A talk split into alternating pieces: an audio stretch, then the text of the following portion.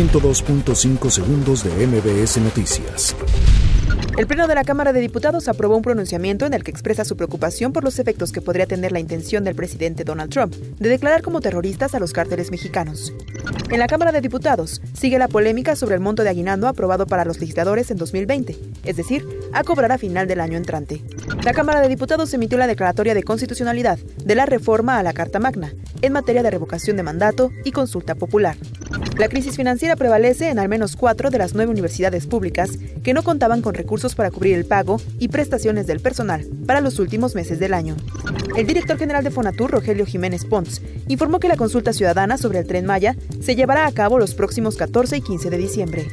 Con motivo de su primer año al frente de la Ciudad de México, la jefa de gobierno, Claudia Sheinbaum, ya prepara lo que sería su cuarto informe de labores. Los ciudadanos colombianos que integran el grupo delictivo El Tesoro fueron detenidos por agentes de la Secretaría de Seguridad Ciudadana en actividades de narcomenudeo en Coyoacán. Lo que inició con una protesta con decenas de familias y trabajadores del ramo del transporte se convirtió en un plantón a las afueras del aeropuerto de Santa Lucía, en Tecámac, Estado de México, y amenazan con extenderlo este viernes al Zócalo de la Ciudad de México. La Embajada de México en Francia emitió una alerta por la desaparición de la queretana de 35 años de edad, Edith Raya Cedillo, desde el pasado 26 de noviembre en París. 102.5 segundos de MBS Noticias.